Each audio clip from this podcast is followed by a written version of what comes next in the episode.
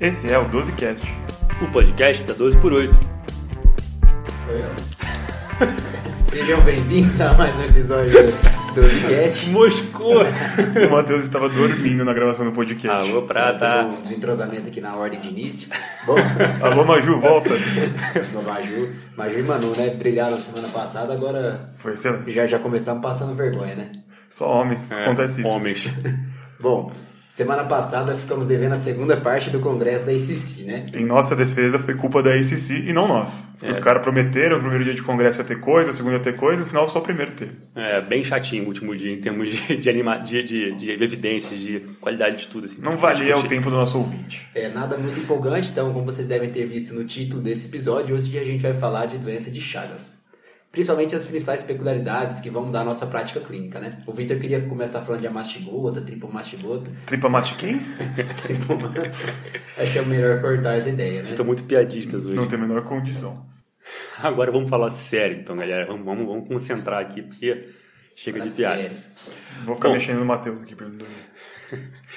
Bom, então, doença de Chagas. Hoje a gente vai passar pelas partes mais práticas possíveis para não ficar aquele negócio chato de, de livro, né? Então vamos começar com algumas etapas para vocês terem noção de como é que vai ser o podcast de hoje. Vamos começar com uma epidemiologia de fato, depois partir para um quadro, quadro clínico de fato, o que, que a gente tem como apresentação na fase aguda e fase crônica, depois o diagnóstico, classificar a doença de Chagas nos seus subtipos e depois a gente pode passar para o tratamento. Beleza? Perfeito, Vitão. Legal que você colocou isso agora. Vamos partir logo já para epidemiologia. Acho que vale a pena a gente citar Chagas é uma doença que é bastante endêmica das zonas tropicais no mundo, né? A quarta a infecção endêmica mais prevalente, fica atrás de tuberculose, esquistossomose e da malária. E aí a gente vem a Chagas, a Chagas era principalmente das zonas tropicais, e aí por conta da transmissão ela acabou sendo difundida mais pelo mundo, então a gente pode ter em zonas subtropicais ah, e mais polares aí também, mas por conta de ter saído daqui da zona, da, da zona da, da linha do Equador e foi mais para os polos norte e sul. Ah, Chagas, ele acomete mais ou menos 6 milhões de pessoas no mundo. Esse foi o último censo de 2015 que viu. E dessas 6 milhões, para vocês verem a importância disso no nosso país, 1,2, ou seja, 20% de todos os casos estão no Brasil. Tá? E aí, Receba. ele se distribui de forma ah, não homogênea no nosso país, mas em quase todas as zonas, né? predominantemente aí zona norte, zona do nordeste e aqui no sudeste, principalmente na região de Minas Gerais. Uma coisa que é muito interessante da gente lembrar também do Chagas é que antigamente a transmissão era predominantemente por contaminação do vetor, que é o barbeiro, né? Ele picava e aí as fezes dele tinham o parasita, aí o parasita infectava e aí a gente podia ter os espectros da doença que a gente vai falar um pouquinho mais pra frente. Com o passar do tempo, a gente tinha também, como não era uma doença muito estudada, Chagas descobriu a doença em 1909, se eu não me engano, ah, até entender como que era as manifestações clínicas e como que era a contaminação demorou bastante tempo.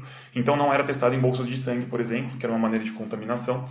Ah, e aí a gente também não sabia essa, a questão de urbanização, como a gente poderia se proteger, qual era o vetor, isso também demorou um tempinho. Agora que a gente já entende todas as fases da doença e como ela é transmitida, essa transmissão através do vetor começou a diminuir muito e é a maior parte hoje em dia é através da via oral. Então, é ou a gente comendo direto o barbeiro que está triturado ou em cana-de-açúcar ou no açaí, ou a gente comendo as fezes do barbeiro através principalmente do suco de açaí que vem lá da, principalmente da região norte. Perfeito. E aí, só para lembrar que você falou uma coisa muito importante. Então, não sempre pensar nas questões endêmicas, né, naqueles países mais tropicais de fato, mas também tem no Japão, América do Norte. Então, não tem que ficar exclusivamente pensando nisso. E lembrar que na América do Norte, Japão e outros países não endêmicos, a forma materno-fetal e a forma acidental, que no caso seria, por exemplo, transfusão sanguínea, são as mais comuns de fato de se encontrar. É, tem até uma, uma forma curiosa aí da- dessa forma acidental, que é quem trabalha em laboratório de barbeiros para cultivar o besouro, para estudar chagas, também pode se contaminar e ter chagas por conta disso. Ou seja, escute o podcast da 12 não estude no laboratório.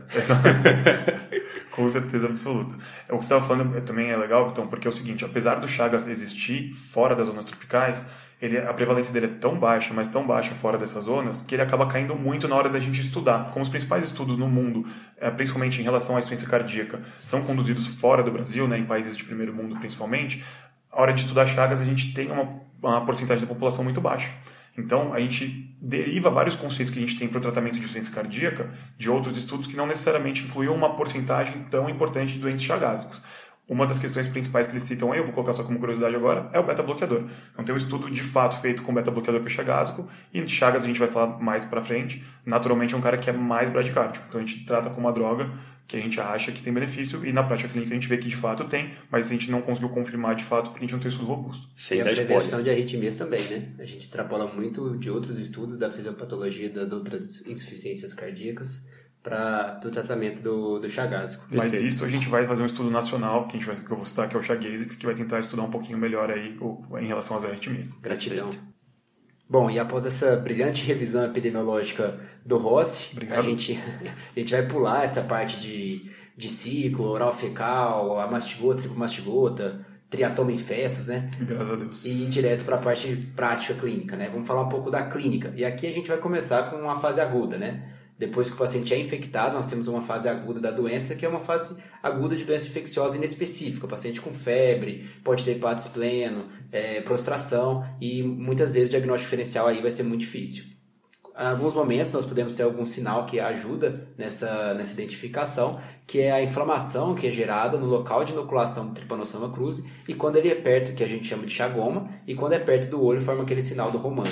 Perfeito. Você pode lembrar, né, Prata? A fase aguda está caracterizada basicamente em pacientes crianças, de 1 a 5 anos geralmente, e autolimitada, 4 a 8 semanas. Só para reforçar esse ponto também que é interessante. É, outra coisa que é importante da fase aguda é que ela pode ser assintomática, e esse é o grande motivo pelo qual muitas pessoas fazem o diagnóstico de Chagas cardíaco 20, 30 anos depois de terem sido infectados, porque eles nunca perceberam que, na verdade, eles tinham doença desde o começo. E lembrar que o Chagas agudo também, ele geralmente tem uma boa evolução, a não ser que seja um paciente mais comórbido, e aí a evolução pode ser fatal, na verdade. Perfeito. E quando esse paciente, que na maioria das vezes fica sem tratar, é um paciente que tem essa infecção inespecífica, a maioria deles de zona rural, com pouco acesso à, à saúde, esse Chagas vai ficando no corpo e, e, gera a sua forma crônica, que pode ser de três maneiras. A forma determinada, quando a gente não acha nenhuma forma específica, a forma cardíaca e a forma gastrointestinal, que é principalmente com megaesôfago e megacólon. Beleza, então só para reforçar, puxar a sardinha para o nosso lado, né, Rossi? A gente viu também uma outra forma agora, a gente também é conhece. Exatamente, a gente está no transplante lá no Dante, então a gente também vê, por exemplo, pacientes que transplantaram por doença de Chagas prévia, disfunção grave, enfim, é, e teve indicação de transplante. Ou seja, pode spoiler, pode transplantar chagas. Exatamente, e pode transplantar chagas, e inclusive ele pode ter a suspeita logo depois, com começa de uma, uma disfunção do próprio enxerto, uma reativação desses chagas. A gente viu um caso interessante esses últimos dias aí de um neurochagas, então também tem essa forma para você poder pensar, uma reativação de chagas de manifestação neurológica. E quando ela comete as duas é, é, regiões, por exemplo, né, como a gente falou, a forma é, gastrointestinal e a forma cardíaca, a gente pode chamar de forma mista. E a importância clínica disso, na verdade, é que a gente tem um paciente com sintomas gastrointestinais, né?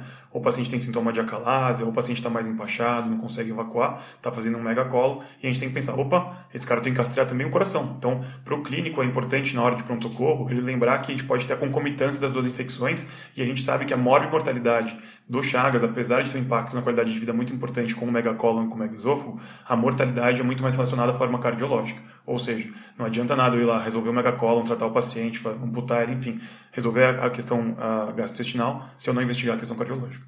Perfeito. E aqui a gente já pode puxar o gancho do, de como fazer o diagnóstico a partir dessas formas, né? Se a gente pega, por exemplo, um paciente com epidemiologia positiva, você sabe que a mãe é chagásica, e você fez o teste de diagnóstico e viu que o paciente tem chagas, a gente vai tentar descobrir qual forma ele tem. Né? Agora, já aproveitando como fazer o diagnóstico, a gente usa principalmente é, dosagem de GG e GM, né? através de ELISA e, ou qualquer outro método. O imuno, Western Blot. Western Blot. Imunofluorescência. Imunofluorescência. É, isso, na verdade, depende muito da fase do Chagas que a gente está suspeitando. Né? No Chagas agudo, na verdade, o melhor método seria fazer hematócrito ou gota espessa, mesmo para a gente visualizar o parasita. Diretamente. Quando a gente está na fase crônica, a gente sabe que a parasitemia é muito mais baixa. Então, a gente não tem benefício de ficar fazendo gota espessa sempre, Perfeito. a não ser no caso que o Vitor acabou de falar. O paciente, vou já puxar a sardinha de novo. O paciente que é transplantado e reativo, ele pode ter uma virulência maior e aí tem a parasitemia maior. Então, a gota espessa volta a ter um valor mais importante. Mas quando o paciente está no Chagas crônico, aí entra muito no que o Matheus estava falando. A prova sorológica, aí através do Western blot, do ELISA, da imunofluorescência, a gente tem que ter duas provas positivas de métodos diferentes para confirmar o diagnóstico desse paciente. Perfeito. O PCR ele não tem muito valor nessa fase crônica, né? É, nesse momento não, mas para a gente no transplante também tem algum valor. Aí o PCR ele entra como a principal prova parasitológica do paciente, que de novo na fase crônica ela vir negativa não exclui a doença, né? Diferente da sorologia, que é a sorologia como depende de anticorpos circulantes, a, a, a parasitológico não depende de anticorpos circulantes, então ele pode estar em um local do plasma que não foi coletado e não veio positivo. Agora, como os anticorpos estão difundidos homogeneamente no sangue, aí ele sim, na fase crônica, seria o método de escolha. Ótimo, agora eu lanço para vocês a, a questão, né? O paciente chegou para a gente com esse diagnóstico de Chagas feito, ele, ele, tem um esofagograma baritado, que você viu que não tem ah megaesôfago, você viu que não tem megacólon. Porém, como eu vou definir se o paciente tem forma cardíaca ou não?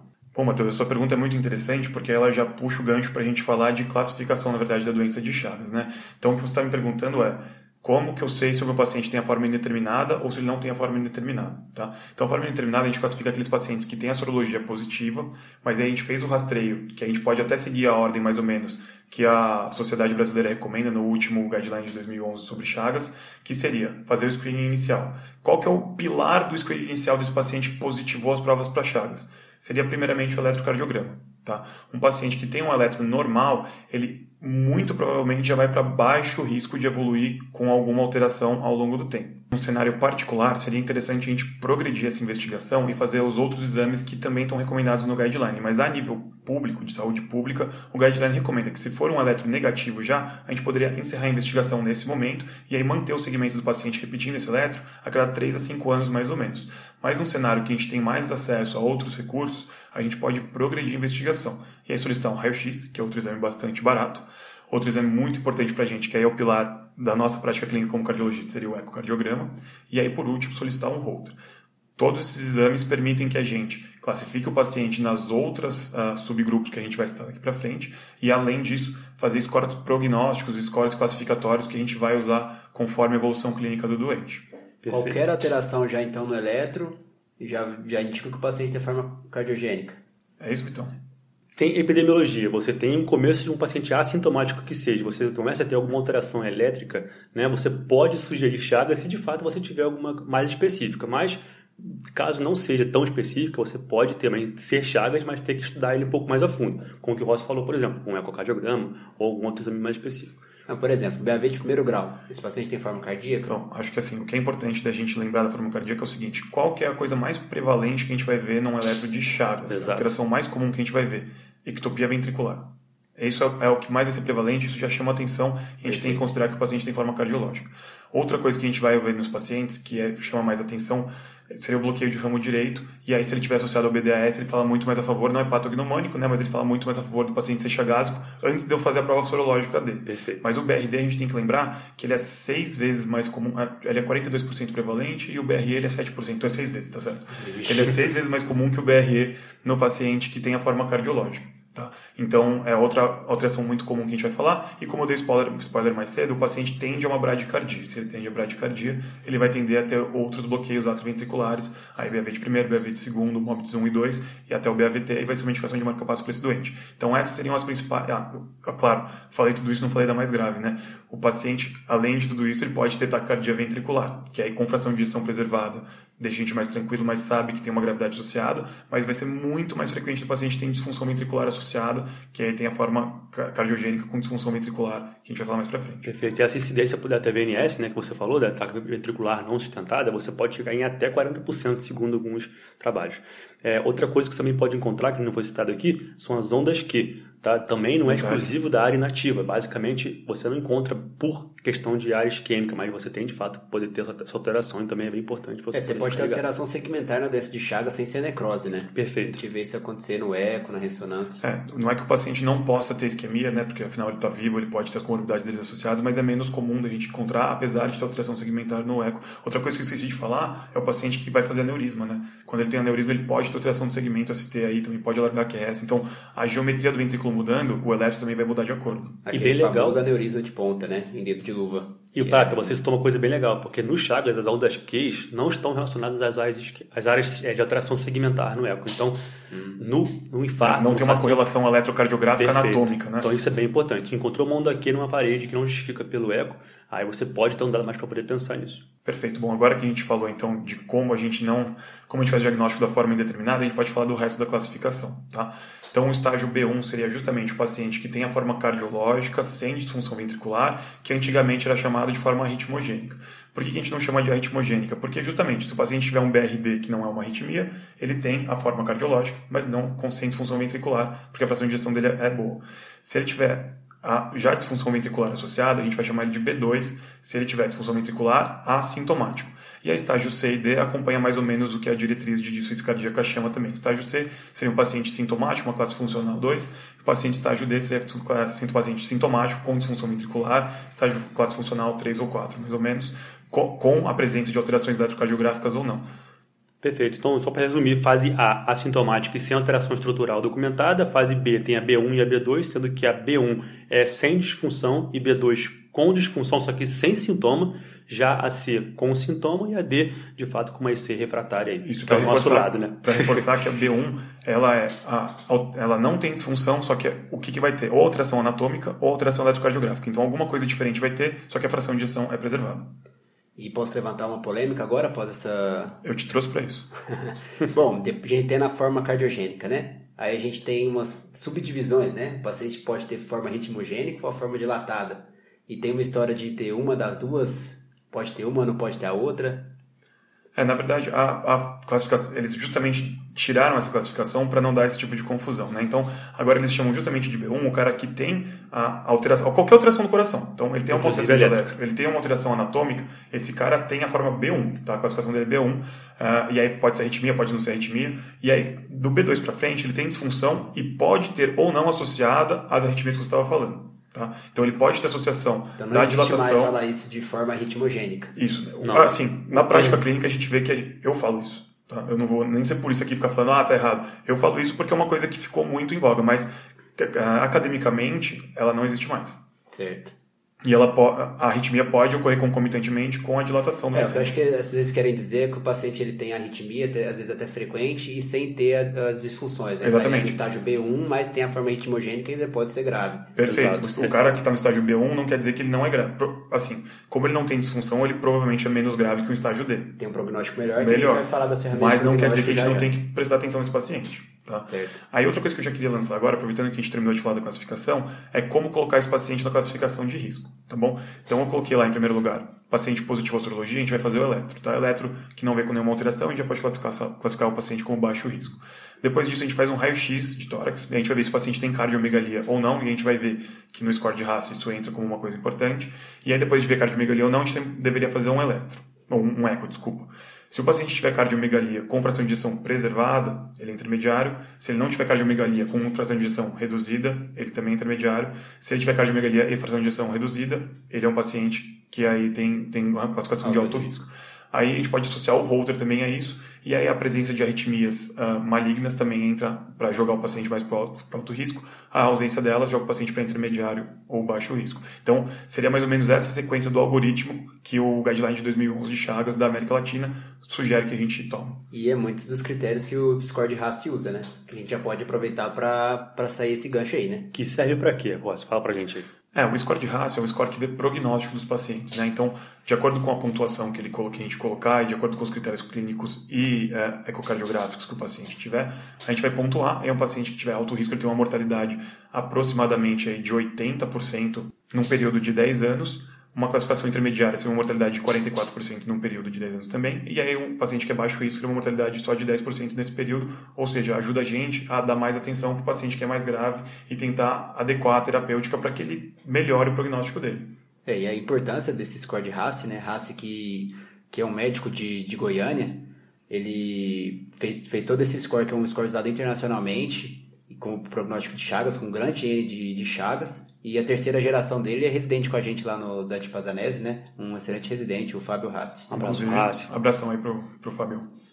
Bom, só para poder então contextualizar tudo que a gente falou aqui, né? A gente não vai botar uma tabela agora exatamente no podcast, mas só para vocês entenderem como funciona, você vai usar alguns fatores de risco para poder pontuar, cada um com uma, um grau de pontuação e envolve classe funcional, né? NIRA 3 ou 4, envolve é, cardiomegalia no raio-x, envolve a normalidade do ecocardiograma com alteração segmentar ou não, envolve TVNS do Holter que o Rossi falou, que é interessante fazer, a baixa voltagem do QRS no eletro e sexo masculino também envolve.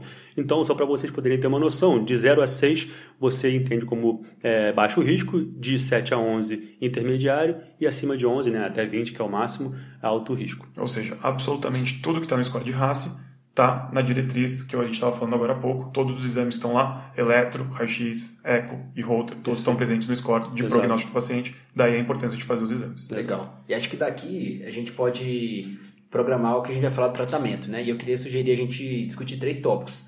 Primeiro, quando usar o antiparasitário.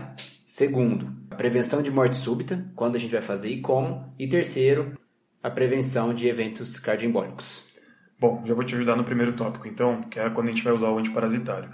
São dois antiparasitários, mas no Brasil a gente só tem disponível hoje é o benzimidazol, que é o Roxagan, tá bom? A gente faz uso principalmente dele na fase aguda quando o paciente está muito sintomático ou quando o paciente está em fase crônica com poucos sintomas de C, ou seja, tem uma classe funcional 1 no máximo 2, tá? A gente tem a indicação do uso dele, então, seria um ciclo de 60 dias, tá? E a gente pode fazer uma dose de, se for a fase aguda, 10 mg quilo do paciente por dia, se for a fase crônica, 5 mg quilo dia do paciente, e aí a gente sabe que o paciente começa a ter efeitos colaterais relacionados a isso, que pode ser tanto mielotoxicidade, aí a granulocitose, que é um evento mais raro, ou neuropatia periférica, é, sintomas gastrointestinais e toxicidade hepática, quando ele tem uma dosagem acima de 300 mg dia. Tá? O comprimido, só para ter noção de referência, seria de 100 mg, então o paciente tomando mais de 3 comprimidos por dia tem uma chance maior de ter esses eventos. Então o que fazem, na verdade, é o contrário, limitam o paciente a tomar 300 mg dia e aí deixam o número de dias do tratamento igual ao peso do doente, certo? Então ele vai tomar 300 mg pelo tanto do peso, no meu caso seria 3 meses aí para frente. Então eu esticaria meu tratamento, mas para diminuir a incidência de efeitos colaterais do remédio. É legal que a taxa de cura em adultos é de 50% a 80% com um tratamento específico, né? Já em crianças você pode chegar até 100% de fato o tratamento. É, e é legal que ajuda a gente a reforçar esse tipo de tratamento, é justamente um estudo que randomizou bastante pacientes aí, o Benefit, ele randomizou mais ou menos quase 3 mil pacientes, e aí ele usava até desfechos duros, né? Desfecho era para morte, uh, internação por IC, sintomatologia. E esse estudo ele acabou não vendo uma diferença tão grande do grupo que usou benznidazol em relação ao grupo que não usou, mas com todos os desfechos primários separados tendendo à positividade. Então, assim, como é um tratamento razoavelmente tolerável, menos de 10% dos doentes que usam benznidazol acabam abandonando o tratamento por efeito colateral, postula-se que se faça o uso, apesar do desfecho do benefit não ter sido um desfecho tão importante quanto a gente esperava. No Dante, tem uma casuística de um estudo de mais ou menos 300 pacientes, só que o desfecho não foi um desfecho duro. O desfecho foi alteração eletrocardiográfica e foi dado para pacientes com a forma, a forma assintomática. Né? Nesses pacientes, 80% dos pacientes que tomaram benznidazol evoluíram no período de uma década com o eletro mantendo normal e do, do grupo placebo, que tinha um eletro normal e, começou, e tomou só o placebo, 40% só manteve o eletro normal num período de 10 anos. Então, assim, isso quer dizer que eles vão morrer mais, que eles vão morrer mais, que eles vão ter C, que eles vão ter acalase? Não. O que a gente viu foi alteração eletrocardiográfica, mas é mais um dado aí que corrobora para o uso do benzonidazol nos pacientes que têm a forma crônica com óligo ou assintomático. Isso, assim, bem frustro, né? Isso não é nenhuma orientação formal, não é nenhum inibidor de SGLT2 como o Marcão, a Maju e a Manu discutiram semana passada. É muito pouco utilizado na prática. Perfeito. Acho que pode partir agora para a questão da prevenção é, de AVS químico secundária à embolização. Né? Então, quais, qual o score que a gente tem e qual o, a funcionalidade dele. Nós usamos basicamente é o score de Fiocruz, né, Rossi? O score de Fiocruz, que seria o Chagas do Chagas, né? Seria o equivalente ao chats do, no Chagas. Perfeito. Então, paciente chagásico, a gente tem que pensar em prevenir esse paciente de evento tromboembólico, tá? Ele envolve quatro características principais, tá? De fatores de riscos para eventos tromboembólicos, como a disfunção sistólica, aneurisma apical, que é também bem comum nos chagas, né? E alteração da reposição ventricular e idade maior que 48 anos. Perfeito. Esse score é mais fácil que o de raça, porque é muito fácil de lembrar. Tudo pontua 1, um, a não ser a disfunção ventricular, que pontua 2. Tá? E aí a gente vai decidir o que a gente vai fazer em relação à prevenção de, de AVC nesse paciente, principalmente, né? O paciente que pontua 0 ou 1 um, não seria candidato a nenhuma terapia. O paciente que pontua 2, ele também é candidato a nenhuma terapia ou a usar AS, então tem que ser bem individualizado. O paciente que pontua 3 pode ser AS ou anticoagulante, aí para o Chagas seria a varfarina, que é o que é estudado. E aí 4 e 5 tem indicação absoluta de usar varfarina, ou seja, o cara que gabarita vai usar varfarina, que vai pontuar em todos, tudo que foi discutido antes. Então, assim, como vocês viram, o AS ele pode ser ou AS nada ou AS e varfarina. Então, na prática, a gente não vê muito chagásico com AS, porque ele pode ou usar nada ou usar varfarina no lugar. E por fim, para a gente finalizar a conversa de Chagas, a gente pode conversar um pouco sobre prevenção de morte súbita, que é também um tema muito polêmico e que toda vez é relevado para reuniões de hard teams para definir se coloca ou não coloca CDI, mas aqui a gente vai tentar trazer o que a diretriz traz para a gente, né? E primeiro, como toda prevenção secundária, aqui está indicado a gente colocar o CDI. Então, se o paciente teve uma TV sustentada, levando a um ritmo chocável, ou um episódio de morte súbita revertida. Ou tá 5 por TV. Ou 5 por TV, está indicado o implante de um CDI e a associação da miodarona para reduzir esses eventos. Com certeza. O, a questão principal agora vem na prevenção primária. E aqui ele, a gente leva em conta dois fatores. Três, na verdade. Primeiro, se a fração de ejeção do paciente se é menor que 35%, a gente vai considerar mais. O score de RACE, ou seja, o prognóstico do paciente é muito levado em conta, e aqui a gente usa um score de 10. E por fim, a presença de, de TVNS no holter. Então, se o paciente tiver uma fração de injeção reduzida e um score de RACE maior ou igual a 10, só isso indica o implante CDI. Aqui uma, uma indicação classe 2, porém o um nível de evidência C o nível de evidência para CDI em chagásico é muito, muito baixo. Então é muita opinião de especialista, consenso e hard team. É, reforçando que como é um dispositivo que é caro e ele é mais disponível em países de primeiro mundo, os subgrupos dos estudos feitos com o dispositivo dificilmente incluem pacientes chagásicos ou a porcentagem é muito inferior principalmente ao que é estudado, que é o paciente isquêmico. Perfeito. Aí se a fração de ejeção é preservada, a gente não indica CDI. Se o paciente tiver arritmias no holter, TVNS e tudo, está indicado começar a meldarona, com ou sem beta-bloqueador, dependendo do sintoma. Até para prevenir também, caso você coloque de fato CDI, você previne choques apropriados para esse paciente e você custa aí muito ponto psicológico do paciente a longo prazo, né? Exatamente. É, lembrando também que o paciente que não tem nada disso, mas tem ectopia ventricular com fração de ação preservada no holter, e é sintomático, aí a droga de escolha pode ser o beta-block, porque o risco de morte súbita aí não é tão alto, a gente não pegou nenhum ataque à arritmia de verdade, o paciente nunca teve sintoma, a fração de injeção preservada, talvez o metoprolol seja uma droga boa aí para melhorar a qualidade de vida do doente. Bom, e para terminar o spoiler que eu dei mais cedo, é, só para lembrar que a gente provavelmente vai ter uma resposta melhor do que associar esses critérios todos, que vai ser através do Chagasix, que é um estudo que está sendo conduzido aqui no Brasil, que a gente está justamente colocando head-to-head aí, randomizando pacientes para uso de CDI ou de amiodarona, para profilaxia primária para pacientes fração de injeção abaixo de 35%. Ou seja, paciente que tem disfunção, a gente pode tentar descobrir qualquer terapia superior e aí conseguir, de fato, tratar o paciente de acordo.